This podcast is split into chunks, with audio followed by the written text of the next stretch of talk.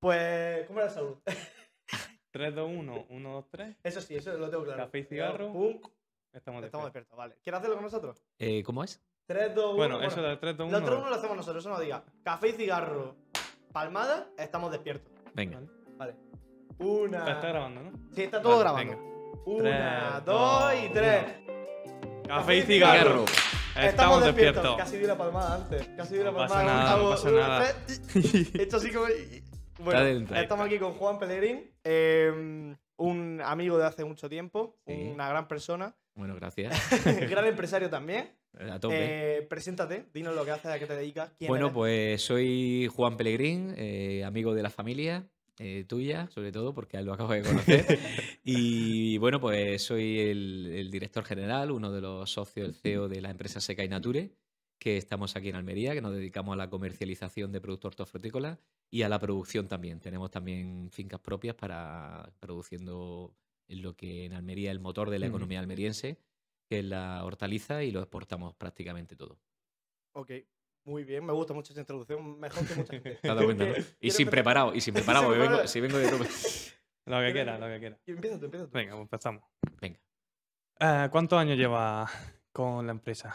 Pues mira, la empresa se constituyó en, en el 2009, eh, Seca y 2009. Nature. Anteriormente estuve trabajando también en el tema del sector hortofrutícola, eh, desde el Mm. 2005 al 2009, y en el 2009 tomé la decisión que, que era ya o no lo iba a hacer en mi vida, de independizarme. Y bueno, pues jun- junto con el que era director financiero de la empresa que trabajaba antes, yo era el gerente, y el director financiero que se llama Manuel Joya, eh, mi socio ahora, nos decidimos dar el salto y y independizarnos y montar.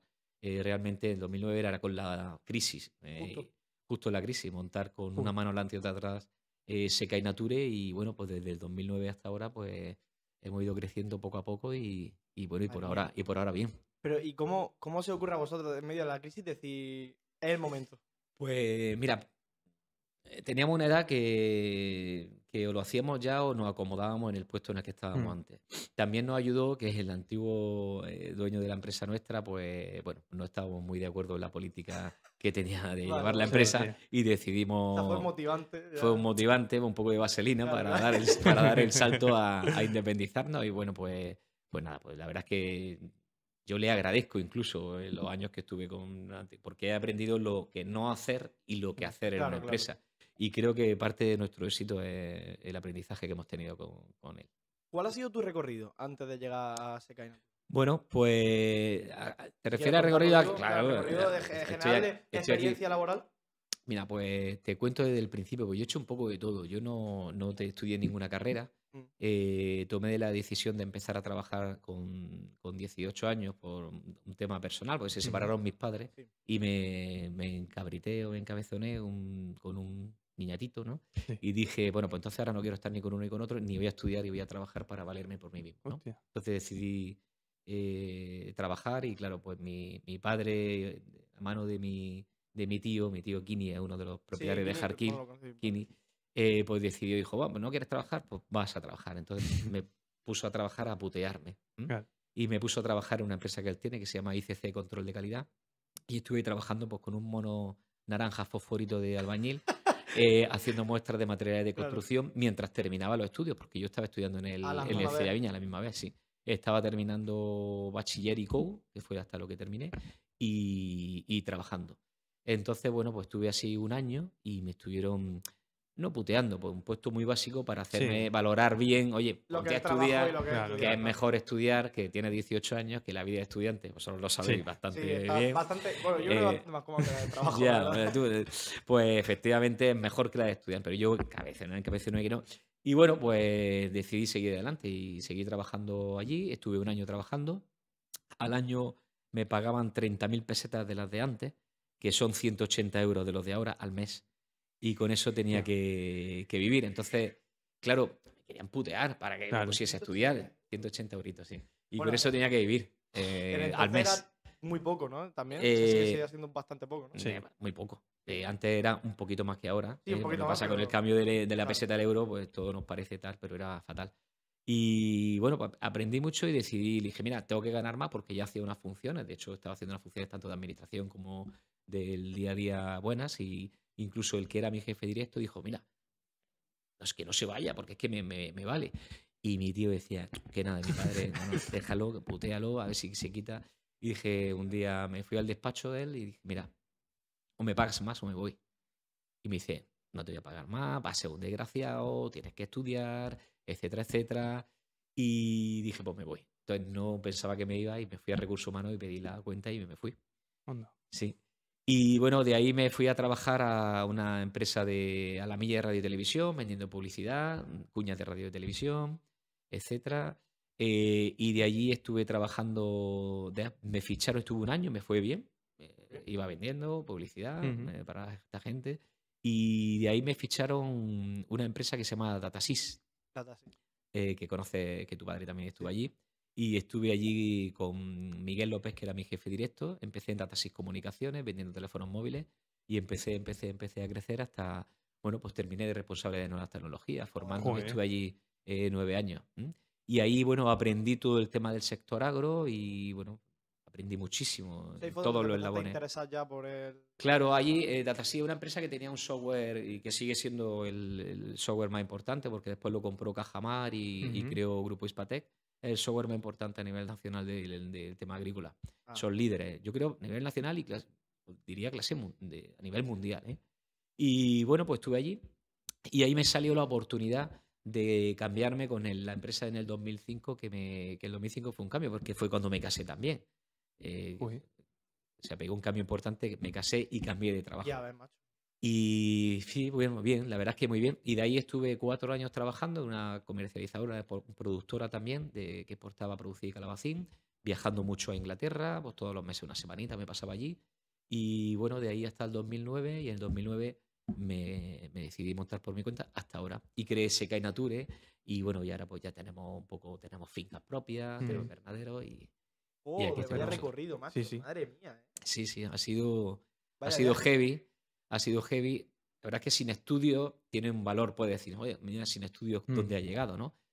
Los estudios son muy importantes. De hecho, siempre digo lo mismo. Si hubiese estudiado, me hubiese costado la mitad de la mitad de estar donde estoy. Eh, también te puedo decir que los casos más importantes de éxito a nivel mundial de las mayores multinacionales, que está Microsoft, Apple, Sí. etcétera, Sí. etcétera, ninguno tiene estudios. Es que eso es lo típico, ¿no? Que va, estás pensando tú y dices, tío, yo estoy estudiando la carrera, pero no estoy haciendo nada. Y mira, el de Apple, este no estudió, o este otro no estudió. No, pero dices, eso "Claro, no es. Son cuatro. Son cuatro. No es un reflejo de la, de la Toda la gente que no estudia no Mm. llega a eso. Eh, sí es cierto que de las 10 personas más ricas del mundo, o 20, eh, no son cuatro, son muchos más. Claro, es verdad, vale, Sí, sí, ¿no? pero tú crees que.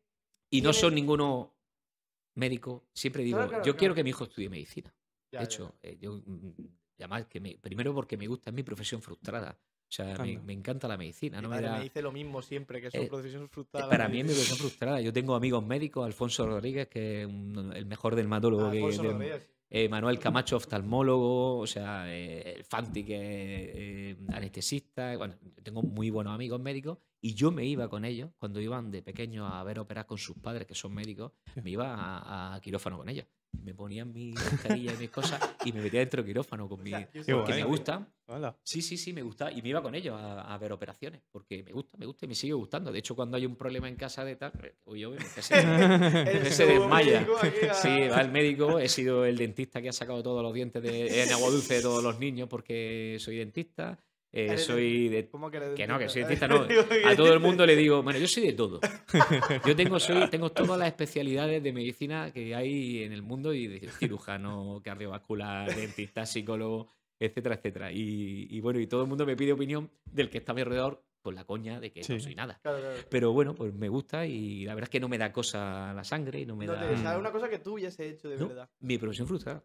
Pero, de verdad. Y no te, no te interesa estudiar algo de medicina, aunque ahora supongo que estará. Ahora ya no tengo tiempo, ya tengo, aunque no lo aparente, tengo ya 48 años, voy a cumplir Que no lo 49. aparente, dice. Eh, estoy de puta madre. ¿no? Estoy, Las cosas como son, tío. ahora Cosas como cómo son, tío. sí, sí, sí. Digo, No me ha visto desnudo. tío.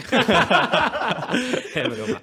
Eh, no, ya no tengo tiempo. Ya ahora mismo mi, mi formación es intentar llevar Mm. la empresa al mejor puerto posible, que tiene muy complicado, con, Mm. con muchos obstáculos y, y tengo bastante lío. ¿Cómo estás pensando? Me intento formar, leo eh, cosas de mí. Me gusta, la verdad, pero, pero no. no. Mm. un sector no en estoy pensando en estudiar absolutamente nada. En un sector en el que hay tanta innovación, todo el rato al final te tienes que estar. Eh, todos los días se aprende algo, no solamente en el tema de Mm. la empresa, en la, en la vida en general. Sí, Eh, sí, sí. Yo, consejo que doy a todo el mundo es intentar rodearos de gente que os aporte y ser esponja.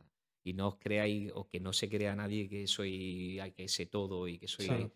Eh, la vida hay que ser esponja, aprender día a día y tienes que aprender del basurero, aprender del director general o de Florentino Pérez, que el claro, presidente. todo el mundo tiene algo que. Todo el mundo tiene algo que aportar, desde el más básico hasta el más. El tema es, tú antes has dicho que, que, claro, coincidentemente las top empresas del mundo, eh, CEOs del, del top empresas del mundo, toda, la mayoría no tienen estudios. Mm. ¿Crees que tiene algo de relación realmente el no tener estudio o la vida, o en plan, no el no Mm. tener, sino la vida que ha llevado esa gente o lo que han tenido que hacer para llegar al éxito, el plus de trabajo que han tenido que hacer? Yo pienso que está un poco en el ADN de cada uno. Eh, en el ADN me refiero, es decir, Mm. eh, tú puedes ser un excelentísimo estudiante, notario, que sacrificio brutal. Y bueno, pues dices que vive muy bien los notarios, ya, ya, piensa los 10 años que se han pasado sin salir de casa con un horario que eso no lo soporta nadie. Y la mitad que no han conseguido llegar a tal están regular, o sea, Mm. que les cuesta mucho trabajo, ¿no? Entonces, bueno, mm, no es directamente proporcional que no ha estudiado. Claro. Yo creo que es la motivación y el como sea cada uno. Eh, después también eh, las relaciones personales, eh, de quién te rodees, eh, saber tus limitaciones. Es decir, Elon Musk eh, es un- una persona que tiene incluso un, un grado de autismo, ¿no? Que él lo ha reconocido. Y bueno, lo que pasa es que él se ha rodeado o se rodea de gente que son mejores que él. En mucha menor medida, en mi caso, mi socio Manuel Joya es el director financiero y es mi ojo y mi cartera. Eh, ese economista, fiscalista, o sea, es una máquina. Y yo me he rodeado de algo, yo tengo una parte que no controlo. Entonces, tengo que rodearme de gente gente que tal. Sí. Entonces, yo hay que rodearse de gente que sea mejor que tú, pero sin complejo. Es cuanto tú mejor sea la gente, cuanto mejor sea la gente que te rodea, más, ava- más vas a avanzar Sí, claro. y mejor te va a ir, más tranquilo vas a, a vivir y mejor va a ir tu empresa. Te lo digo por experiencia. Sí, sí. Sí. Y pues, es que a mí me, me- impresiona mucho porque tú, vale, sí, has tenido mucho conocimiento a través del trabajo, por ejemplo, pues vendiendo, como has dicho tú antes, de cara al público, habrás aprendido un montón. Habrás comido también bastante por... Mucho, la puerta fría. Yo siempre digo el comercial de puerta fría. El ir tocando local por local para vender publicidad, el coger una maletita e irte a Granada a vender una extranet eh, y que no tengas complejo en tocar a una empresa como Ávila Roja, Mm, eh, una gran empresa que estaba en Granada, y venderle una extranet. Y bueno, para vender una, has tocado 100. Pero esa una, el caso de éxito, esa una te llena y es Sí. brutal. Es lo mejor que te va a Es, lo- hacer, es claro. brutal. Entonces, cuando si tienes la constancia, la perseverancia, la paciencia y, y el saber que cuando lo consigas eh, es un orgullo para ti mismo, para nadie más. Es decir, eso es importante. Pero a partir de esa experiencia, ¿cómo dices? ¿Cómo crea una empresa? ¿Cómo, ¿Cómo es ese proceso de crear una empresa? Bueno, pues para crear una empresa primero tienes que tener claro, yo hablo desde mi punto de Sí. vista. No quiero ser porque habrá gente, empresario de mucho éxito, aquí tenemos a Paco Cosentino y tal, que puede ser otro caso de éxito parecido a... Este es una persona que enamora hablando y bueno, hablo en el caso de Paco, por ejemplo, ¿no? Y para tener una empresa, bueno, en nuestro caso, mm, tuvimos claro lo que queríamos y hasta dónde queríamos llegar, eh, hasta dónde queremos crecer, y sin avaricia, pero sin, con mucha constancia, no dar pasitos atrás, saber perder para ganar, porque en el negocio agro no siempre se gana. Eh, Una campaña, por ejemplo, esta campaña es una campaña muy complicada que estamos toreando porque hay, una, hay unos precios brutales, no hay mercancía, presiones con los clientes porque quieren mercancía, pero no hay para Ujú. todos. Eh, tienes que satisfacer también a los agricultores, a las empresas que. Entonces tienes que contentar a todo el mundo. ¿Cómo crearla? Pues tienes que tener un plan claro de hasta dónde quieres llegar y cómo quieres vivir. Porque para mí eh, no es más importante, ni mucho menos, y no es más importante el dinero, el- lo más importante es tener tiempo. Mm. Y yo quiero tener tiempo para estar con mi familia, para estar con mis amigos, para poder decir, vengo aquí a una hora y pongo el teléfono y no me preocupo de lo que pase. Y Dentro de que llevo una mañana pelúa, ¿sabes? Una Sí, mañana sí, sí, que- claro, para mí la quisiese, un día que no había. Pero bueno, eh, tener claro lo que quieres y con quién quieres ir y hasta dónde quieres llegar. Ese es el éxito para mí. Y, el tema de empezar una empresa, claro, ahora mismo a lo mejor tienes más tiempo, pero principio tenías que estar. O sea, el tema de. Pues el primer año no cobramos nada. mm, eh, y bueno, con muchos gastos y bueno, pues un año complicado. Mm. Pero con una sonrisa porque eh, yo soy muy optimista por naturaleza. Eh, y además que pienso que no es que debas ser optimista, sino que te tienes que rodear de gente optimista. Y yo a la gente pesimista me la intento quitar de en medio, de verdad. Porque al final la vida es una. Y, bueno, y te- vivimos una sola vez. Entonces, claro, la gente empieza a preocuparse y a por tonterías. Yo no digo que a mí también me pase, ¿no? Pero al final te das cuenta con el tiempo que la única preocupación que tienes que tener es por la salud, que la gente que te rodea esté bien, que tu familia esté bien, que tu hijo estén bien, que tus amigos estén bien Mm. y ser generoso. Manos que no dais, que esperáis. Claro. Un dicho que siempre digo yo. Manos que. no- Espérate, manos que no. que- Manos que no dais, que esperáis. Ah. Ah. Sí, bueno, eso, eso me gusta, eso me gusta. póntatela, póntatela vista. ¿Cuál, es, eh, ¿Cuál crees que es tu fuerte en concreto? ¿O Mi fuerte, yo creo que son las relaciones personales. Creo. Importante. Creo que son las relaciones personales. Creo que, que tengo bastantes amigos en todos los ámbitos de la sociedad. eh, donde llego intento no sobresal- sobresalir y ser, porque no lo necesito tampoco, y tratar a todo el mundo de tú a tú con mucho respeto. Yo siempre hago una cosa cuando llego a los restaurantes, a los camareros y además lo, o siempre, le pregunto por el nombre. Me gusta llamarlo por el nombre. Mm. Es decir, cuando llegan a atenderme a un sitio en el que voy, oye, ¿cómo te llamas? Laura. Mira, Laura, eh, tal, ¿cómo te llamas? Pepe. Oye, Pepe, mira, ¿te importa? ¿Tú qué me recomendarías de lo que hay en la carta que te gusta? Rompe una barrera. como Sí, persona. claro. Trata como claro. persona. Oye, ¿me puedes traer? No, ya a, a mis hijos los tengo sentenciados. No, oye, no. Oiga.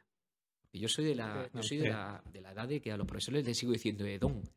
Que eso se ha perdido y eso me da Sí, Yo mucha rabia. instituto- a mí en mi instituto me obligaban a llamarle lo- a los profesores de Don. Es que no Don y depresa. Doña. Don y doña. En el, En el SEC nos obligaban a llamarle Don y Doña. Hombre, claro, el SEC es un gran colegio. Sí, sí, también. sí. Nos llamaban a todos los profesores Don y Don y Doña Doña. y luego el uniforme perfectico, ¿eh? Sí, También. sí. Es que mm, eso es ver, importante. son- yo te digo una cosa. A mí mis padres siempre me enseñaron a llamar a la gente mayor de usted. Sí, Yo siempre llamo a la gente mayor de usted.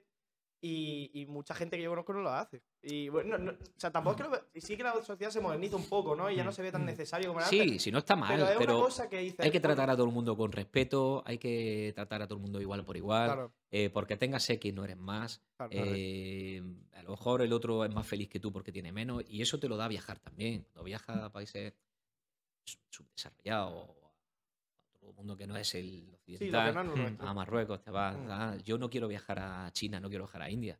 Porque es que no quiero ver más miseria. Yo quiero vivir y, y de verdad que porque es que me, me solidarizo mucho. El tema de la guerra, todo eso, nosotros intentamos ayudar en todo lo que podemos. Hacemos bastantes donaciones, eh, pero intentamos hacerlo a nivel local, que se queden aquí. Pero es que Sí. primero tienes que mejorar tu casa para poder mejorar el mundo, ¿no? En plan, lo típico que dicen, ¿no? Que- Claro, y sobre todo porque a mí me gusta tocar. Claro. Eh, a mí me gusta saber que lo que si hay una asociación como es Altea de niños autistas y podemos colaborar con ellos, pues vamos a dárselo porque lo vemos el día a Mm. día y están aquí. claro. Eh, y tampoco podemos llegar a todo el mundo. sí, que no Y hace a falta mí- irte a tomar yo me quito el sombrero con Amancio Ortega. Ojalá hubiese mucho Claro. Amancio Ortega, tanto que lo critican esta gente que Sí. nos rodea. Eh, por Dios, o sea, claro, no sé si lo he dicho educadamente porque no me Claro, quiero sí, meter en claro, política. claro, sí, sí. Pero ojalá eh, nos rodeemos de no, uno, 10 Amancio Ortega, Mm. que es un tío que ha donado 300 millones de euros para la investigación para el cáncer, que se nos ha quitado de su bolsillo, que se podía comprar un yate, un avión, y mm, Sí, sí, los sí. ha donado Sí. Hombre, para el cáncer. O sea que ojalá hubiese 10 Amancio Ortega, eh, 20 presidentes de Mercadona, Claro. ¿cómo se llama? Que no me acuerdo ahora de el Roche, la familia Roche, o sea, etcétera.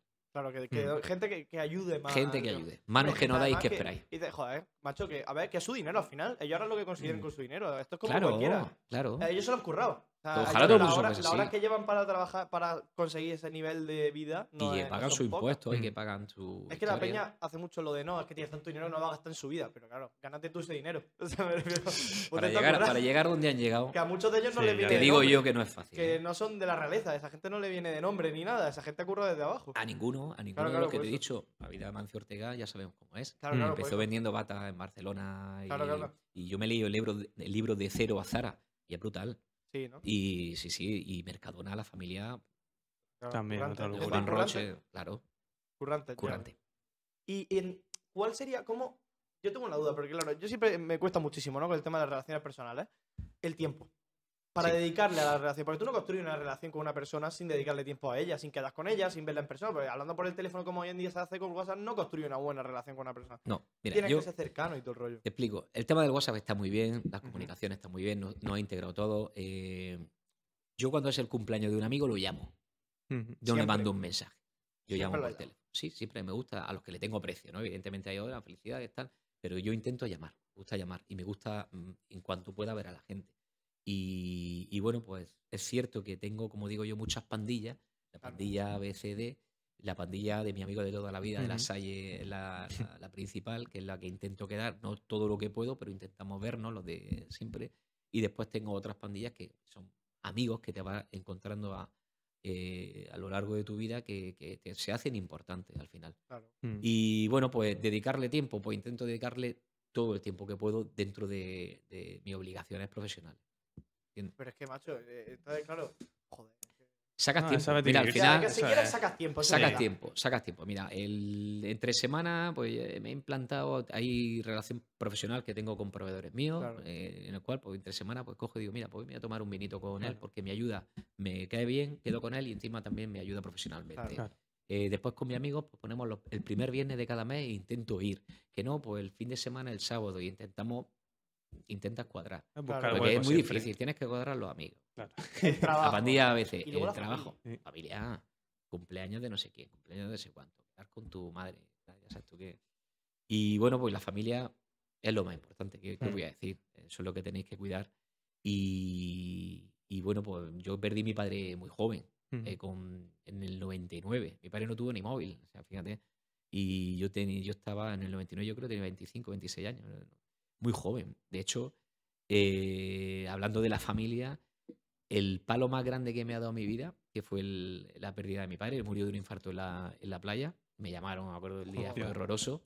Me llamó la Guardia Civil, me creía que era broma y tal. Y fui a la playa Lesleta del Moro a levantar el cadáver. Un desastre. Ahora puedo hablar, antes no podía ni hablar. Claro, claro. Antes claro. podía te ponía a llorar enseguida. Pero al final te das cuenta con el tiempo que el palo más grande que me ha dado la vida fue el que me ha ayudado a estar donde estoy. Y te voy a explicar el por qué. Porque eh, vivía bajo el paraguas cómodo, entre comillas, de mi padre. ¿no? Mm. Y ya con 25 años que te falte, pues mm, ese mismo día te hace su nombre. Y, y subes el escalafón de, oye, tengo que cuidar de mi hermana, que es más cuatro años mayor que yo, y tengo que cuidar también de, de mi madre.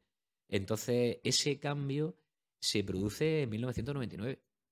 Y, y eso, te digo una cosa, el- el- yo le agradezco, entre comillas. Sí. Me da rabia no haberme Hombre, podido despedir, pero sí, sí, pero le agradezco entre comillas y hablo mucho con él y me da mucha cosa, por ejemplo, los éxitos. ¿Tú echas de menos a un familiar o a algún familiar que cuando se, cuando se va, eh, no cuando te estás mal y tal, lo echas más de menos en los éxitos? Claro. Te lo Mm. digo de corazón.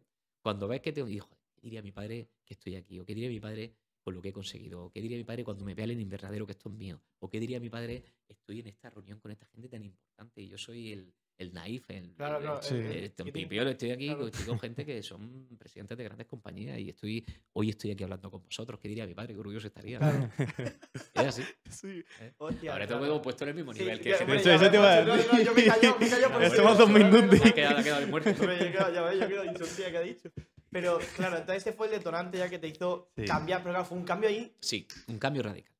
Mm. Un cambio radical obligado, se pasa mal, se hombre, pasa se muy pasa mal. fatal, claro. Porque claro, dices, hostia, ¿y ahora qué voy a hacer yo? ¿Y a qué me voy a dedicar? Pero Yo ya estaba trabajando en Datasys y, y bueno, pues me, me esforcé mucho y me ayudó mucho a centrarme en el trabajo y echarme la mochila o tirar del carro un poco de la familia, de mi hermana y de mi madre, ¿no? ¿Por qué? Para que ellas también me viesen tranquilo. ¿Crees que es necesario pasarlo mal para llegar a un punto o para no pasarlo mal, mal de decir hundirte se- fatal, Mm. sino tener algo que te haga incómodo, sentirte incómodo, estar- Sí, salir fuera de tu zona yo de no es necesario pasarlo mal. Creo que es necesario tocar el suelo Mm.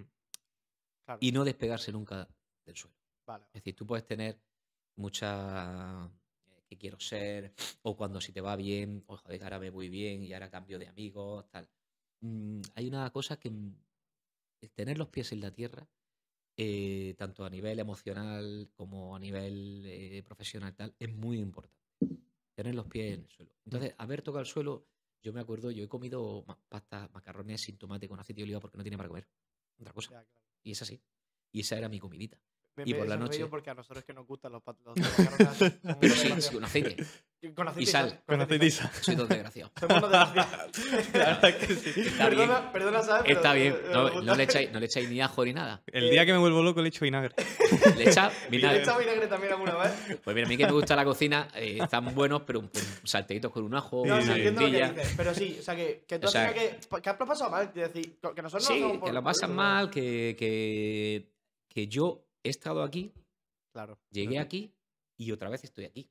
Mm. Y ahora lo más importante para mí es el equilibrio de cómo mantenerme aquí. Yo no quiero facturar 100 millones de euros. Es que no. Lo que quiero es seguir teniendo el tiempo que tengo para poder Exacto. disfrutar Claro, ahora de está en aquí. un punto cómodo en el que. Cómodo, entre comillas, Entre con las preocupaciones, que Sí, todo no es difícil. va a tener, Pero pues, claro. mira, eh, no, las preocupaciones van a estar siempre. Claro. Mm.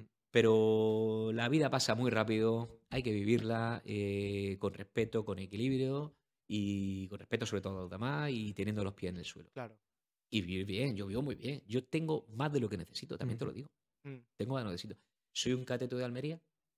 Yo soy peor, yo soy peor que David Bisbal. Yo soy peor. Te, te lo digo de corazón. Es hijo legítimo ahora Andalucía. ¿eh? Total, sí, bueno, a mí me deberían llamar. primero, me deberían dar la medalla. Tengo que hablar con María más Vázquez, la, la alcaldesa. Me deben dar la medalla de almeriense y de Andalucía, porque es que yo, donde voy, eh, mi mujer me dice: ¿Por qué le tienes que decir al taxista que estamos en Nueva York que eres de Almería? Hombre, porque soy de Almería. Es que la gente no sabe dónde está Almería, pero Almería es el mejor sitio para vivir. Dentro de nuestras deficiencias, Mm. De comunicaciones que tenemos, pero, por lo bien que lo hacen nuestros políticos, eh, de las comunicaciones tanto aéreas como Ya, tú. terrestres. Entonces, eh, pero yo soy un, soy un cateto de Almería. Almería es el mejor sitio para vivir, lo digo de, de verdad. No, Conozco- yo opino que tiene. Yo la verdad cuando, que se está ejemplo. Yo, mi novia es de Barcelona y ella adora adora Almería. Sí. Lo adora. Dice, es que esto es. Aquí la gente no tiene preocupación. No tiene. El estrés que tiene la gente de vivir allí. El, el, la- el clima que tenemos, macho. don- Mm, El clima, la gente. Sí. hombre, tenemos cosas que mejorar. Hay cosas Sí. fatales. Pero, mira, estamos a un salto de todo, tenemos una costa preciosa, tenemos un sector, el sector hortofrutícola, que es un motor de economía que, mm, gracias a ese motor de economía, en la- lo que es la provincia, eh, vivimos como vivimos, entre comillas, mucho, porque tiran mucho y se mueve mucho dinero. Un turismo que es mejorable, tanto por la parte de hostelería como la parte de, de, eh, hostelería de restaurantes, me refiero, sí. como de hoteles, etcétera. Claro, es mejorable si tuviésemos comunicaciones. Es que lo de las Mm. comunicaciones es fatal. Es ¿eh? que brutal. Lo que no me puede costar es 600 euros a a Madrid y de no, vuelta, no. o a Barcelona, que haya Barcelona. un vuelo. O... Pero ¿y sabes lo peor? Que desde Granada es mucho más barato. El aeropuerto Sí, de Granada, ya, como sí. es. Hoy se, han ido, hoy se han ido unos amigos míos a ver el Real Madrid-Barcelona Barcelona. y se han ido a Granada a coger el avión de Granada a Madrid. A mí Yo- se me queda la cara de La vergüenza. última vez que quise ir a Barcelona, que no fui al final, pero era desde Almería me costaba literalmente, no te exagero, el más, el más rápido eran 500 euros ida y vuelta y eran 3 horas de vuelo porque no era ni directo a Barcelona. Desde Granada eran 63 euros y era directo. Hoy, hoy mismo he intentado he ido a sacar un, un billete de avión porque nos vamos en octubre a la Feria de Attraction, que es una Mm. feria de la agricultura que hay en Madrid muy importante. Y bueno, mi socio y yo. Y nos vamos de martes a viernes. Mi socio se vuelve el jueves. Entonces nos vamos en coche el martes. Yo vine, vámonos en mi coche tranquilamente y tú te vuelves el jueves en avión. Y yo sacarle el billete de avión, 300 euros la vuelta. Madre. Chacho. Me puedes meter en, en- en Iberia, me quedo así libre. Bueno, joder, tío, es que se aprovecha un poco de. Sí. Mira, pon otro vuelo, si se va a llenar, baja los precios. Es preferible ganar 300 euros 60 plazas, ponlo a 150 y pon 120 o pon el doble de plaza y va a ganar más dinero. comprar, Y lo peor es que se llena. Se llena seguro. Pero no, no. No, no se consigue. No entiendo eso, es una cosa. Y luego No el se tren es otro tema Bueno. que tenemos aquí pendiente. El tren, ¿para qué vamos a hablar del tren? ni- El ni corredor del Mediterráneo. Que yo creo que, hombre, mi hijo quizá lo vea. Mi hijo que tiene mejor. 11 años lo va a ver. Pero como sigamos así con estos A este niveles ritmo, de. nosotros por lo menos- Nosotros ponemos, vamos a ver el cable inglés que se pueda subir Sí, por arriba y tal. Eh, ¿eh? eso sí, eso, Eso sí, porque sí. lo tiene ya medio terminado. ¿eh? el La- Ikea- la- el gracias Ikea- a la- el Ikea. El y Ikea, ten cuidado que a lo mejor. el Ikea va a tope.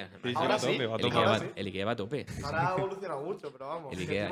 ¿Y, el corte inglés qué? El El que tenemos aquí en la Almería Capital. ¿Cómo está? ¿Eh?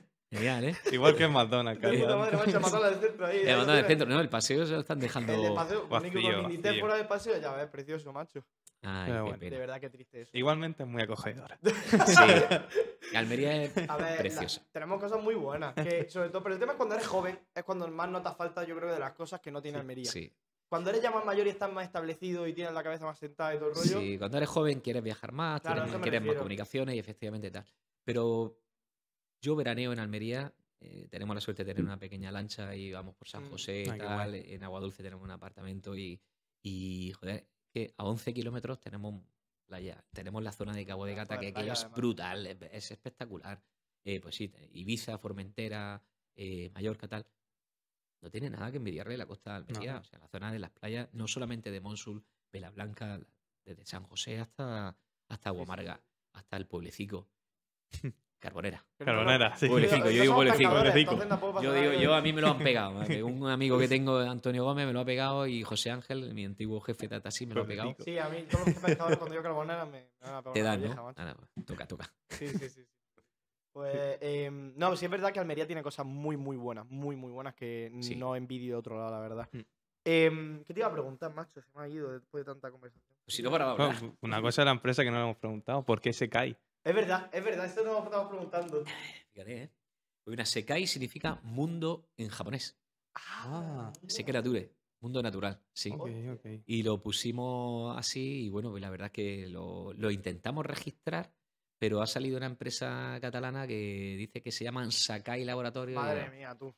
Y bueno, un desastre. Al final, pues no, pero bueno, hemos puesto Sekai Nature SL y por ahí no Sí, eso es lo bueno, página claro. web, lo en la página web porque tenemos que poner SL que si no, no nos dejaban. Pero bueno, Sekai por significa mundo, mundo natural. Y bueno, pues estaba y nos gusta el nombre. ¿Por qué el sector agro? En concreto, o sea, ¿porque está en Almería y ya estaba el sector agro? ¿O... Pues mira, yo soy un cateto de Almería, ya lo he dicho, eh, y he tenido la suerte de que el sector agro es el motor de Almería. Entonces, bueno, Sí. aprendí, mm, debido a mi trayectoria profesional, eh, todo el tema relacionado con el agro en muchos sectores.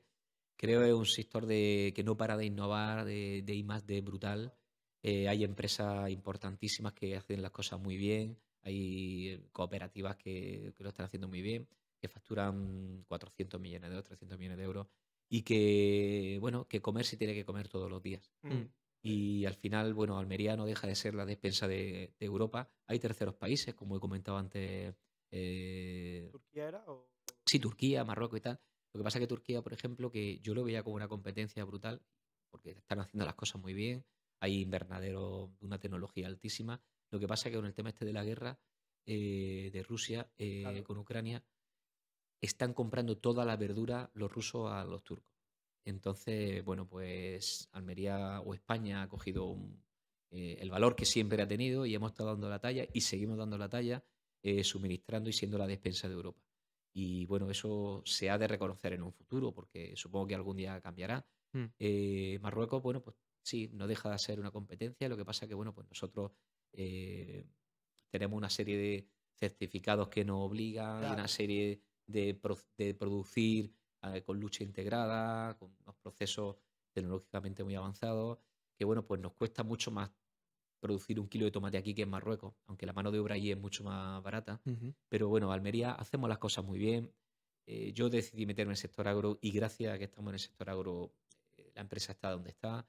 Eh, bueno, hay que ser serio, hay que tener constancia, hay que saber seleccionar clientes, no abarcar más de lo que puede. Y bueno, y hay muchas empresas que hacen las cosas bien que colaboramos con ellos. Mm. Eh, ¿Considerar el sector agro como un buen negocio para gente joven?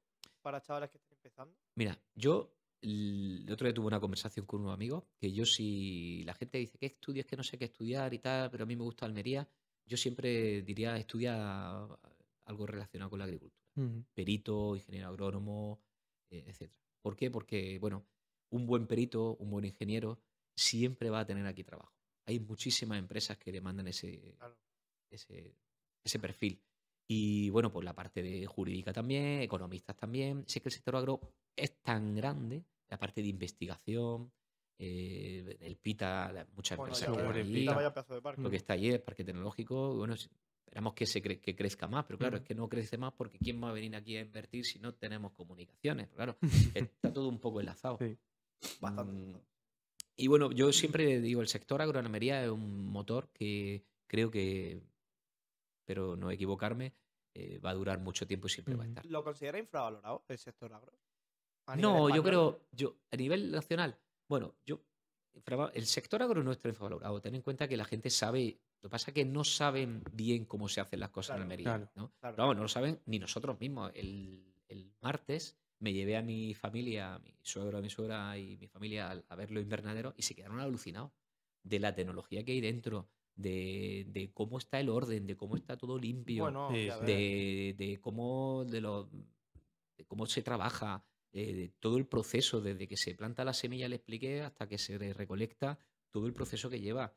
Eh, se quedaron- claro, no lo sabían, se quedaron impactados. Entonces, claro, cuando vienen de fuera, los clientes sí lo saben, los supermercados sí Hombre, lo saben, eso, ello, claro. sí, sí lo saben.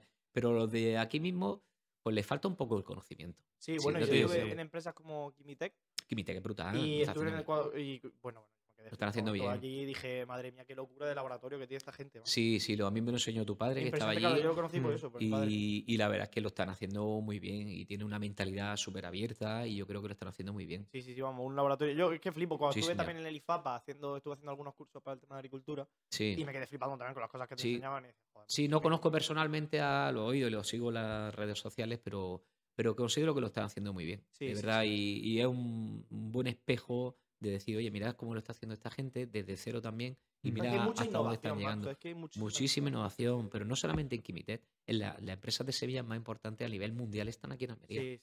O sea, Singenta, Bayer, o sea, o sea, hay, hay muchas. Eh, de que está es verdad que Israel es el número uno, puedo decir, en investigación. Eso quería preguntarte también. Mm. Eh, Israel, ¿por qué Israel? Los israelitas tienen una mentalidad brutal de, de ir por delante en todos los aspectos, en investigación a nivel armamentístico.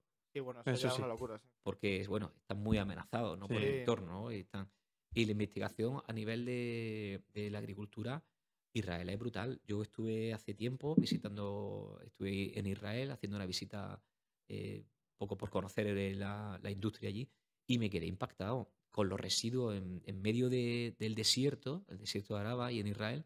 Vi una nave brutal, con una seguridad espectacular, con unas metralletas. y ¿Y Esa- nave dice, no, esta es una nave que aquí cultivamos, eh, son peceras grandes, gigantes. Y yo, ¿peceras de qué? Dice, no, aquí el mayor productor de pececitos de colores de piscifactoría a nivel mundial estaba allí. Y los residuos, ¿Es cierto? sí, sí, en medio del desierto, los residuos del tema de agrícola los Lo usan para ello. lo usan para darle de comer a los pececitos. No me lo Anda. puedo Tiene creer. pececitos de estos de colores, unas piscinas, y ostras.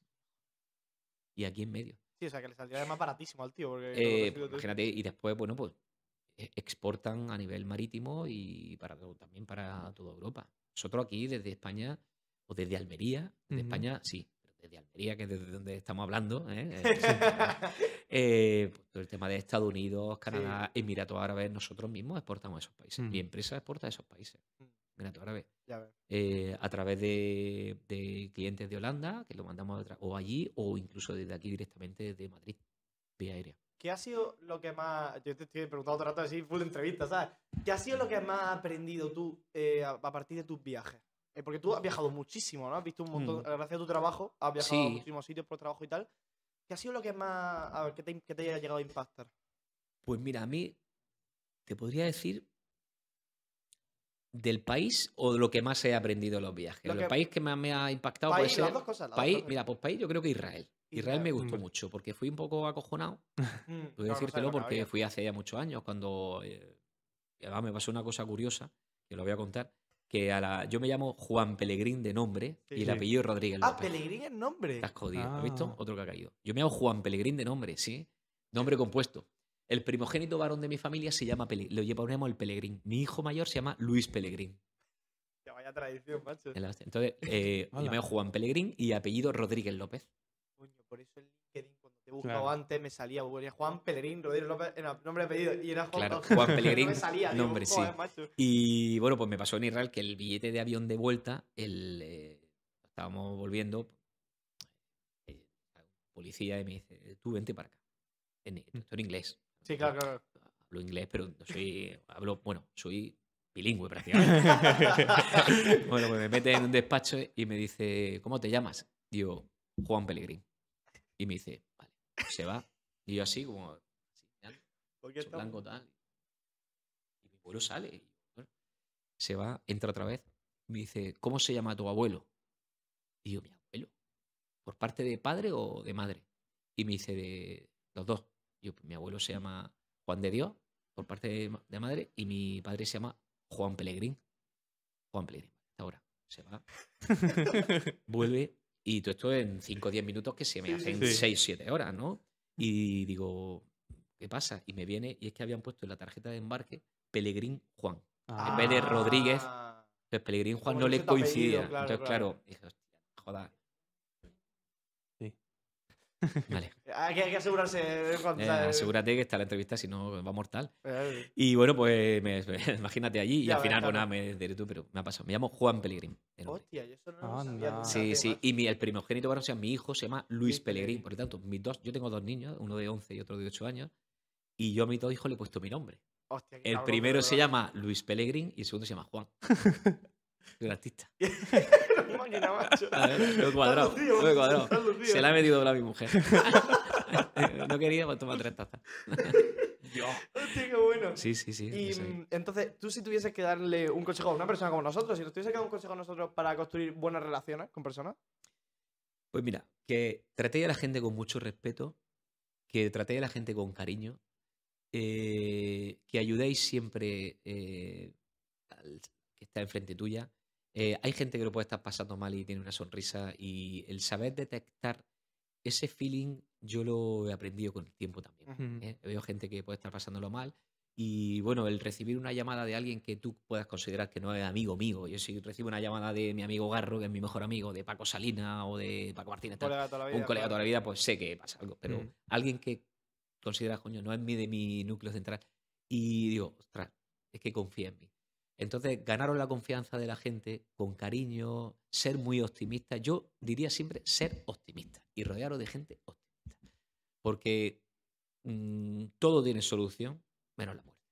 Ya. Y además eso es verdad, es que es una Sí. verdad. Y cuando más mayor me hago, más lo das, tengo claro. claro. Es decir, eh, hay, y yo lo digo mucho en mi empresa. ¿eh?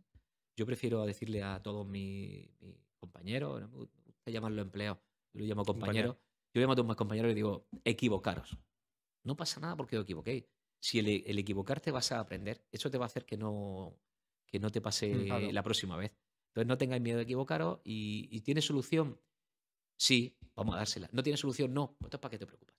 Claro, Claro. es una cosa que yo le digo muchas veces a, a varias personas. Le digo, tío, si es un problema que no depende de ti, que tú no puedes solucionar, no tienes opción Claro. de solucionarte, que sí que es malo, pues te ha pasado algo malo, pero que Hay, preocuparte de que hay- te va a servir. hay problemas que no...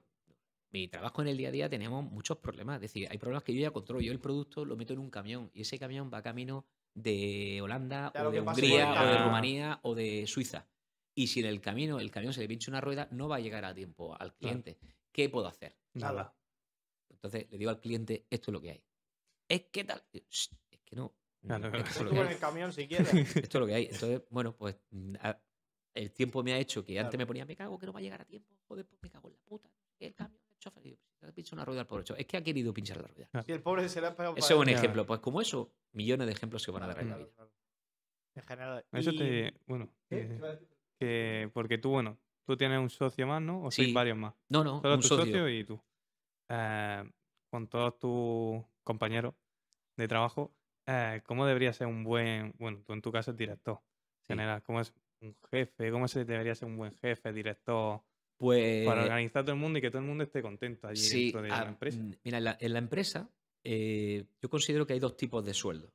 Está el sueldo económico, que es con el que vivimos día a día, y después está el sueldo emocional. Eh, un buen líder tiene que cultivar más el sueldo emocional. Dentro de que el económico, pues oye, pues tiene que ir acompañado, evidentemente, a la responsabilidad y al buen hacer que, que haga el empleado.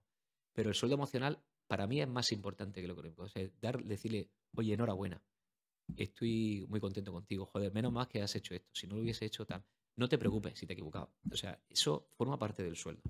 Entonces, eh, en la parte de mi socio, yo intento que él cultive también, o que cultive en la gente de que depende de él, la parte de ese Mm. sueldo, la parte del sueldo emocional, y yo incluso hasta con él, ¿entiendes?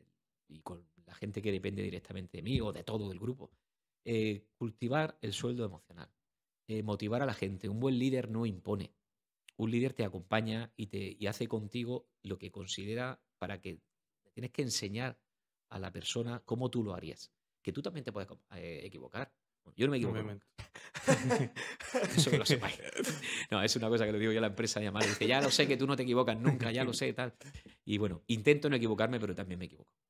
Es que mucha gente le bueno pasa eso. plan, que son como esclavos de su líder al final y se preocupan más por. A mí los que- líderes que los líderes que además he tenido eso, los líderes que chillan, se imponen y que se piensan que están por encima del bien y del mal y o empresarios tal, no valen un duro.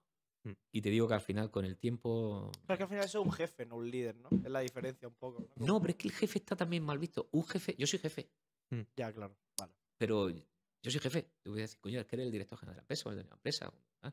Eh, yo soy, pero y yo soy jefe, no. Yo soy una persona como tú, en la cual tengo otro tipo de responsabilidades, que dentro de mis responsabilidades es hacer llegar a buen puerto esta empresa. Mm. Y si nosotros llegamos aquí a buen puerto, tú vas a tener una recompensa, que es económica, evidentemente, con el que vive día a día, y después emocionalmente, oye, qué bien lo haces. Y a mí me gusta tener gente y sacar a gente. El, el- el director técnico nuestro trabajaba de camarero. No. No. ¿no? Oye, mi socio dijo, mira, creo que este es un buen tío tal, y, y está haciendo un trabajo excepcional. Eh, mi secretaria o mi jefe de derecho lleva 14 años desde que monté la empresa eh, conmigo y trabajaba en la otra empresa. Y se preocupa, yo siempre digo que la gente que tengo trabajando es brutal. O sea, ella se preocupa muchas veces hasta más que yo. Digo, le digo, se llama Blanca, le digo, Blanca, relájate. Es que me- me- como me regaña, le digo, relájate, ya, pero es que que sepa, me dice, siempre hay una frase que dice, for you to know, ¿no? Que, para que tú sepas, que lo dice en inglés, que está fatal dicho, pero dice, for you to know, me dice, Juan, for you, y yo, yo lo sé, lo sé, tranquila, vale, vale, yo solamente te lo digo. Está bien que, que sea así. Hostia, Muy bien, hostia, muy bien. macho. O sea que tenía un buen ambiente de trabajo. Sí, sí, yo creo que sí, hombre, te debería preguntarle a ellos, Claro, pero si quieres os invito, vais a venir un día a la empresa. Oye, pues estaría Yo- guay. estaría sí, guay. cuando queráis venir a la empresa o al invernadero también. El invernadero también es una cosa muy curiosa. La gente que está trabajando allí son senegaleses, mauritanos. son- Sí, sí, sí. Y bueno, hay que tenerlos todos contentos. Claro, Dentro de que para hacer un buen equipo eh, difícil. Mm. Nosotros Claro. Para llevar eh, el invernadero es del- es nuestro, pero tenemos otro socio y, y para llegar el equipo ahora vamos bien, pero llevamos tres años que el primer año nos costó 400.000 euros Claro. de pérdida. Claro, es que dices que el empresario es que van bien, ya, pero es que Sí, pero en los riesgos. es lo- un riesgo importante. claro. Y ahora ya sí vamos muy bien. ¿no? El otro día me decía mi suegra, oye, ¿esto te da dinero? Digo, hombre, ya sí. Claro, sí. si no dice, claro, el montaje, la estructura y la gente y un montón de gente, pues ahora dice, y bueno, y esto, oye, que se quedó impactado, ¿no? Por eso lo que dices tú, en Almería sabemos, pues lo sabemos, pero no lo sabemos. O sea, No sabes lo que hay, lo que cuesta luego todo Sí. el rollo, claro. Mucha gente debería poner los pies dentro de la tierra. Estoy mirando para ver invernadero y finca. El, Sí, es verdad, El metro cuadrado, macho, en algunos sitios. Mm. Madre mía, tú. Una hectárea vale en muchos sitios 500.000 Sí, euros. sí, sí, sí, sí, hombre. La hectárea. Sí, Estamos hablando de un sitio 50, bueno. 50 euros metro cuadrado. Sí, un no, sitio que bueno, bueno. 50 pavos el metro cuadrado. Luego 50 hay otras más euritos. baratas, pero. Hombre, hay de todo, de 25, de 20, después Sí, tienes de que 20. invernarlas, pero para comprar un invernadero, Mm. pues hay, Hay que echarle. hay que echarle. Sí, pasta, mucha pasta. Hombre, hay mucha ayuda. Para los jóvenes agricultores hay, bastante ayuda. Sí, poc- menos de las que debería haber. Sí, eso es verdad. Porque aquí efectivamente, y los jóvenes agricultores deberían, incluso un tío con 35 años es joven. Ya, ya, no claro, cortes la ayuda con Con 30. 30, claro. Es que es verdad que tienes hasta los En- 30 años. es un rollo, la verdad, lo de la ayuda. Un poco rollo, Sí, la verdad. pero- deberían ampliarla un poquito más Sí, en, en el tiempo, sobre todo porque hay, tú estás estudiando, imagínate que tú que terminas, tú estás haciendo INEF, ¿no? Mm. Y cuando termina INEF, yo no tengo nada. mira dónde estoy. Entonces tú dices, oye, para mí es que esto a lo mejor no me llena. Y de pronto te metes a trabajar en una empresa como la mía porque sabe idiomas, que es muy importante. Ojo, el tema del idioma, yo siempre digo, aprender inglés. Que es que en España Eso tenemos un déficit importante. pequeño, macho, que no lo soporta. No lo soporta, ¿no? Hay que aprender inglés. El inglés te abre muchas puertas, es el idioma universal. Eh, junto al español también. Es que tú te vas a Holanda y prácticamente todos los holandeses hablan inglés. Joder, Mm. y un inglés perfecto, macho. Todos. Perfecto, además. Pero es que saben español. Sí, sí, algunos Los que, Sí. saben, los que trabajan en el agro, allí saben español. Te hablan español mucho holandés. Yo tengo muchos amigos y clientes, ya son amigos, ¿no? Que vienen de- a mi casa de vacaciones incluso. Y ellos hablan español perfectamente. Claro, y aquí- La necesidad. ya. Sí. Claro, hombre, buscar. Bueno, eh, mira, hablando de eso, macho, cuando estuve una vez en Marruecos con mi tía Marta de viaje haciendo un tema de ayuda humanitaria, Sí, nos quedamos allí a vivir en una especie de poblado. Era de un poblado que no tenían nada. sí, sí. Gente que no había ido al colegio, gente que no había hecho nada, sabían arte. Italiano perfecto, español perfecto, Oh. inglés perfecto, alemán. Eh, uno sabía algo de japonés, el otro sabía. Instinto no de qué. supervivencia. Pero bueno, uno, cinco o siete idiomas que no te sabían escribir ninguno. Pero sabían hablarlos todos perfectamente. Perfectamente. Sí, sí, sí. sí y te cogían y hablaban, y francés y todo, todo, todo. Bueno, francés que allí se habla más, ¿no? Pero todo para buscarse la vida para que, que tenía camello. Camello alquilado para los turistas. Que tenía sí, un sí. el Amigo, amigo, ¿no? Amigo, sí, sí, el que amigo, no, amigo. guía de no sé qué. Bueno, bueno, buscándose la vida una cosa y dije, tío, es impresionante. Sí, sí. Lo que dice la necesidad, macho. La necesidad, la necesidad hace que, que espabiles bastante. Ya ves, macho. Y luego te iba a decir, ¿cómo ves el tema del emprendimiento en España? En España, vamos a ver, el- yo creo que va directamente proporcional a la clase política que tenemos. Eh, hoy hemos conocido que Ferrovial se ha ido a, se ha llevado la sede a Países Bajos. Bueno, cuando una multinacional de ese tipo eh, que lo está haciendo bien se decide llevar la sede es porque hay no Hay una un estabilidad, hay un problema, según ellos, de estabilidad jurídica. Pues eso es un problema. Claro. Entonces, bueno, pues el emprendimiento, pues depende de cómo lo estemos haciendo a nivel po- político, pues es directamente proporcional. Si tenemos una clase política eh, que no nos acompaña, pues es difícil emprender, porque Mm. son muy trabas. La cultura de la subvención, no podemos centrarnos en eso. Claro, claro. Ya que entonces, claro, si vamos a vivir todos subvencionados, mm, ¿quién para pagar las subvenciones, quién va a generar eso? Decía, el empresario se nos tiene un poco como los, somos unos lobos, tal. Sí. Unos lobos no, somos gente que estamos intentando crear riqueza, puestos de trabajo, y bueno, pues no. Digo, de verdad es que nos fríen a impuestos. Y Joder, cada vez y tú mira y, lo- y cada vez más y, Claro. y bueno y, y bueno pues no intentamos yo soy partidario de vamos lo hemos hablado con mi socio yo quiero dejar el dinero aquí pero es que a veces te lo ponen muy difícil porque claro si tienes que pagar un 55 un 54% del, del, del beneficio y tienes unas obligaciones con hacer gente fija tal es complicado entonces el emprendimiento, pues bueno, pues hay mucha, yo creo que hay muchas oportunidades en, en España para, para hacer cosas. Eh, ya no solamente, ya no hablo de Almería, sino en Mm. Sí, general. Eh, España es un gran país.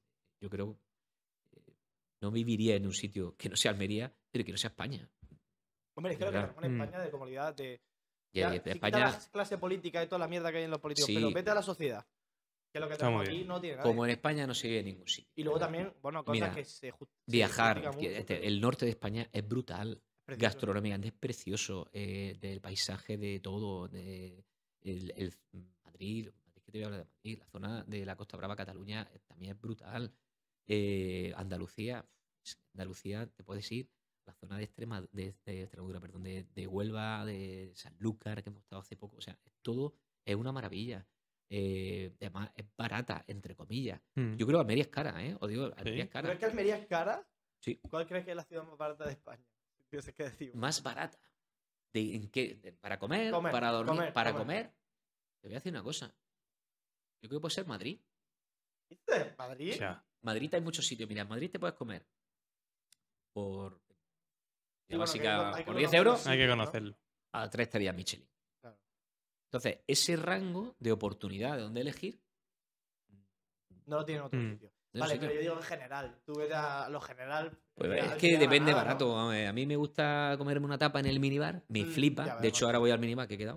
Joder, No que yo hace tiempo no voy. Nunca, sí. nunca he ido. Nunca Nunca Nunca he ido al minibar. que nunca has tío. ido al minibar. No, no, siempre está ¿Cómo lleno. me trae un tío? Que nunca he ido al minibar. Pues el minibar tienes que ir. Eh, Eh, al bueno, lengüeta sí has ido. Sí. Ah, vale, vale. Eh, bueno, pues a mí me encanta el Lengüeta, me encanta el minibar, pero también me gusta el Casa Sevilla, el Sí, Sacromonte, claro, el Valentín. Sacromonte ya, macho. De Mi abuelo Eh, voy un montón con él. Sí, a mí me gusta mucho y, y los conozco a todos. eh, ¿entiendes? Bueno, pues en Madrid yo creo que tienes más opciones de esas. Claro. Ya Mm. Tienes más minibar, más... Por opción, claro, hombre, en una ciudad más grande tiene Mm, sentido. no, que es que dice, más. no, es que allí no hay tapa, ya, pero es que la cultura de la tapa, mm, bueno, pues el Puga es es Sí. que tenemos muchos sitios, el, el Terrao, sitios nuevos que están abriendo. Sí, ya ves. Está muy bien. Eh, entonces, pero ¿por qué dices que Almería crees que es? ¿Cuál es la Pues razón? porque yo salgo fuera y en la parte de restaurante bueno, entre Mm. comillas, bueno, pues yo creo que es carete. O sea, cuando te vas a En, un restaurante ya la, en, un- equilibrado, en, un en nivel- relación calidad-precio, Claro. eh, hay niveles, yo he ido a Madrid o he estado en Málaga incluso, he ido a restaurantes y me han costado más barato que restaurantes de aquí. De cierta Restaurantes calidad. de cierta calidad ya, que, o sea, tú hablas ya de- a partir de Claro, porque nivel, como no hay... ¿no? Claro, ¿qué pasa aquí? La competencia es justa. Claro, claro. Aquí hay más demanda, pues entonces es más... Claro, claro. Ya entiendo. Ah, vale. Entonces en ese ¿Entiendes? sentido sí lo puedo En esa parte, en esa Vale, parte. vale. Ok, ok. Pero, pero bueno, en general, eh, la gastronomía de Almería es una pasada. No, Sí, una hombre, locura, yo hombre. no me Es quejo, una- es una Sobre todo porque, no sé, estamos muertos de hambre, pues puedes salir por cinco orillos, cenas de puta madre, Claro, pues ya. cena muy bien. Y luego el tema de tapa con La bebida, tapa, la cerveza con tapa, pues ya eso te da la vida. te hemos hecho pajaritos, nada. Sí, hombre, Estamos- Grana- en Granada, que tu hermano está en Granada, también Sí. tienes tapa, pero, Yo estuve en la. Granada dos años. pero no le eliges. Allí el tema eso me sorprendió un montón cuando llegué la a Granada, imponen. macho. Ah, pero aquí tú ¿Eso no lo sabes. sabías? No. En Granada tú vas a un bar y pides una ronda de cerveza y te traen la tapa con la bebida. Pero ellos te Ah. ponen la tapa. Que sí. Ellos, tú no eliges la tapa, que es muy cómodo para el restaurante, claramente. Sí, hombre, más cómodo, pero bueno, aquí es más lío, pero en Granada, Elegir ¿verdad? que quiero una cerveza Sí, con sí, un pincho de gamba, Eso me o quiero un adobo, macho, el o quiero una aguja, una aguja de, lomo lengüeta. también está buenísimo. Está. Es que yo iba mucho de pequeño, tío. Sí, yo iba mucho, yo también de pequeño. De hecho, mi padre tenía ahí una cuenta. eh, Yo iba ahí al minibar y me hacía unos bocatas, me cargaba el bocadillo de lomo en adobo. Y un día me dijo mi padre, de que estoy hablando hace 48, pues tendría 12 años yo. Mm. Y me decía mi padre, 12 o 13 años. Y me dijo, niño, que no comas más bocadillo de lomo en adobo, que acabo de pagar una cuenta en el minibar. ¿Qué te comes? Y digo, papá, claro, me has dicho que podía, pues, pues me comía dos o tres al, di- dos o Claro. tres a la semana. Dios. Me acababa por ahí, salía al colegio y los sábados me iba con mis colegas, iba a un bocadillo, eh, íbamos a parrilla, me iba a parrilla siempre después del fútbol, Ya al Sheridan, Hostia, eso no puede faltar.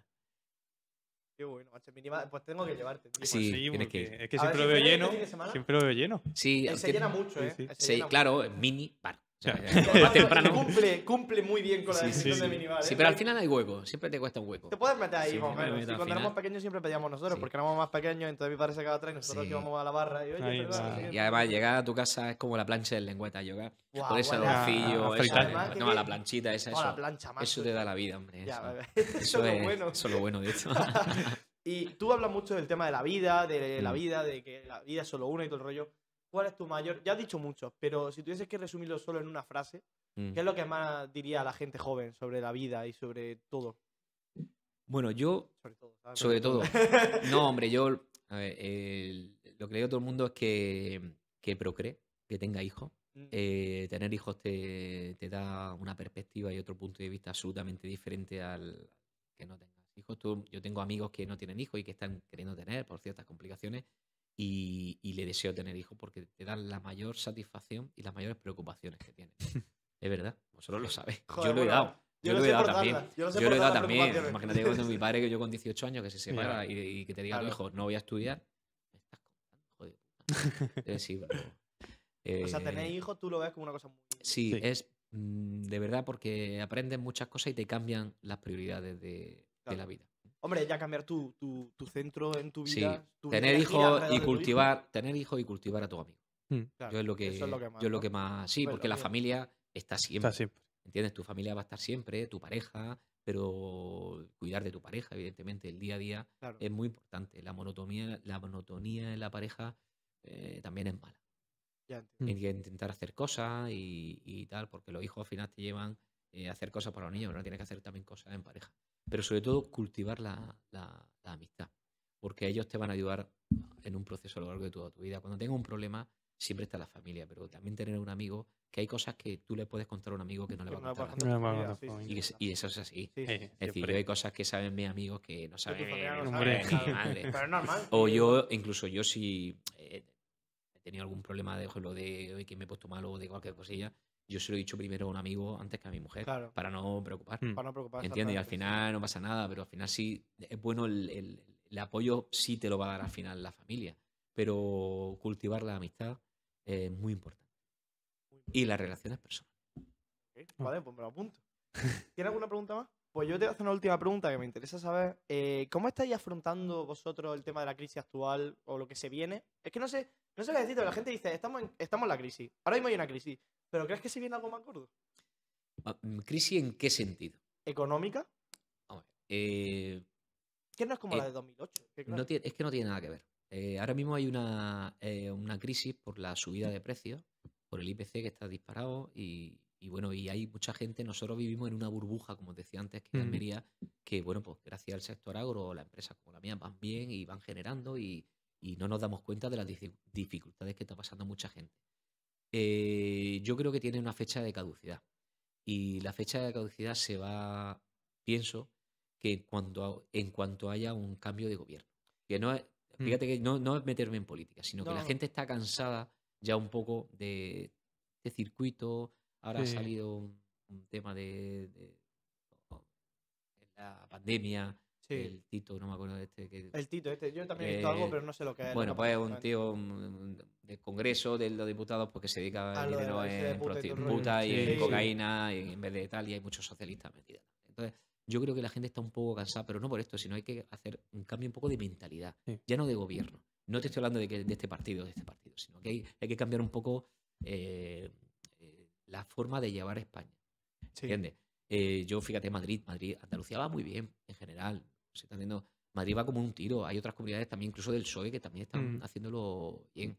Y, pero creo que falta un poco un cambio de actitud a nivel político. Es que no- ya no eh, depende tanto de partidos. La gente se tiene. eh, yo no lo veo tanto como una cosa de partido. Lo veo más como de gente. O sea, me refiero es que Sí, el, de el las problema es la peña que De, hay. la- de las personas, sí, es la, es gente tío, que en mi pueblo ha sido, es que aquí me da igual la ideología. Mi pueblo ha sido del PSOE toda la vida y mi pueblo va de puta madre con el alcalde del PSOE. que Por tiene supuesto, está- todo- ahí tiene unos problemas. Todo el mundo tiene. Pero es que cualquier político que vaya de cualquier ideología va a tener algún problema. Siempre va a tener problemas. No hay siempre. nadie que sea perfecto en ningún Pero hay que gestionarlos de otra manera. Y, y- y sí considero que en un gobierno, con lo difícil que es manejar un país, que tiene que ser complicadísimo, Complicado, vamos, yo mm. me muero. O sea, Muy difícil. muy claro, difícil.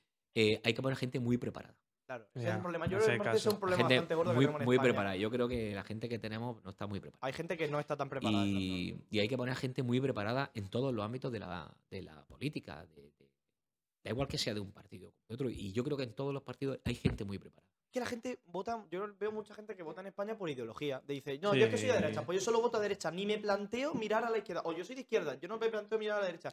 Es una Yo- negligencia de Yo, yo te voy a decir que he votado al PSOE y al PP Claro, en, en, en, en- en Almería. ¿eh? Mm, claro. Porque cuando estaba el candidato del PSOE, que era amigo mío, lo he votado porque he considerado que lo estaba que haciendo estaba bien. preparado. Y después está el del PP, que, que Ramón, ahora es consejero, es amigo mío, y lo he votado a él. Y ahora está María, que amiga mía. Y yo lo digo, es que yo voto a las personas porque las conozco y porque considero que lo van a hacer Tienes bien. que votar a la persona que esté mejor ¿Entiendes? preparada. Efectivamente, yo creo que están preparados y que trabajan. Y yo no me cambio por ningún político jamás, porque el esfuerzo que hacen de viajar y tienen preocupaciones también, eso también hay que aprender a valorarlo. Claro. Y, y yo siempre digo que un político debe estar mucho mejor pagado. Si estuviese bien pagado, no se corrompería. Eso es, a ver, en parte Es decir, verdad, claro. en parte A ver, Sí, sí. sí, si un político fuese como un empresario, no, no, es que su vida está dedicado, está todo el día en la carretera, viajando, solucionando marrones, tal. Claro. eh, pues no tendría tantas, no serías tan suculento. Y hay Mm. muchos políticos que, quieras que no, pues se pueden corromper o no, pero considero que los políticos formados, bien preparados, yo los las pagaría mucho más. No están pagados. Pero ¿eh? un, claro, pero un político No bien formado, de verdad. O sea, que Sí, sí, bien este formado. Es que es el mejor. Pero que, es que los bien formados no están pagados tampoco. Claro. No, no. ¿Entiendes? No lo hay tampoco, sí que es el problema. Entonces, hay bueno, pues poco. creo que un poco de la. a ver si termina, si terminase también la guerra esta, está influyendo un poco negativamente, Bastante, un sí, poco en sí. todo, porque hay una, una escalada de precios de, de- de la, de la energía, etcétera, pues que, Y la hora de la que compra, cuesta macho. mucho trabajo los puntos, los, los, los- los intereses en, en los préstamos hipotecarios y todo eso están por las nubes. Y a una familia que te suban 200, 300 euros el- el- en la hipoteca al mes, es que te hunde. Es que, mm, pues, puede- nosotros vivimos en, en una, una burbuja y dices, coño, pero es que hay gente que está pasando muy mal. Y hay que ser solidario con esa gente. ¿entiendes? Claro. Yo siempre pienso que hay que ser muy solidario y ayudar en todo lo que pueda. dentro de tu, de tu Sí, de, tu, de lo que tú hay puedas. que- claro, hay que- por eso digo que hay que tener, o que ser, tener muchos Amancios Ortegas. Claro. Claro. Ya entiendo. Sí, que no necesariamente sea al nivel al Mm. que Amancio Ortega, pero que sea al nivel No, a un nivel, Orto, hay que ser solidario, Claro, claro, claro. que sí. en general con todo el mundo. Bueno, ¿hay algo que quieras decir tú? No, pues nada, oye, que agradeceros que me hayáis invitado para No, lujo. hombre, venir. por venir. No, no suelo, no me gusta prodigarme mucho en, en esta entrevista, pero por ser eh, tú, lo he hecho de verdad porque no doy, no suelo dar entrevistas. Me ya, mandaron ya. una vez una conferencia en la Salle que la di pues, para explicar un poco que la, de- la elegí Elige tu camino y conté un poco mi trayectoria y tal, pero no suelo hacerlo porque no me considero que, que sea Claro. ni imagen ni interesante. Pero bueno, si lo que he dicho le puede ayudar a gente Joder, yo joven, creo que a de mucho, le viene mucho bien, seguro. ¿eh? eh, Sí, yo sí, creo sí. que, que nada, pues agradeceros a vuestro que me hayáis invitado y aquí me tenéis a ti para venir. Gracias a ti por nada, venir. Pues, pues nada, pues que muchas gracias por venir. Lo primero, como todo dicho. y Hay que terminar de alguna manera así como va No, no, no. ¿no? Que- y que vaya todo bien eh, Muchas con la gracias. con la familia y todo. Sí, y igualmente, pues nada, muchas pues nos gracias. seguiremos viendo, hombre. Perfecto. Pues nada, pues muchas gracias, venga. Un saludito. Un besito. Chao. Oye, tío, me ha encantado, eh, Juan, de verdad. Eh. Me ha flipado, macho. Pues sí, Esta entrevista la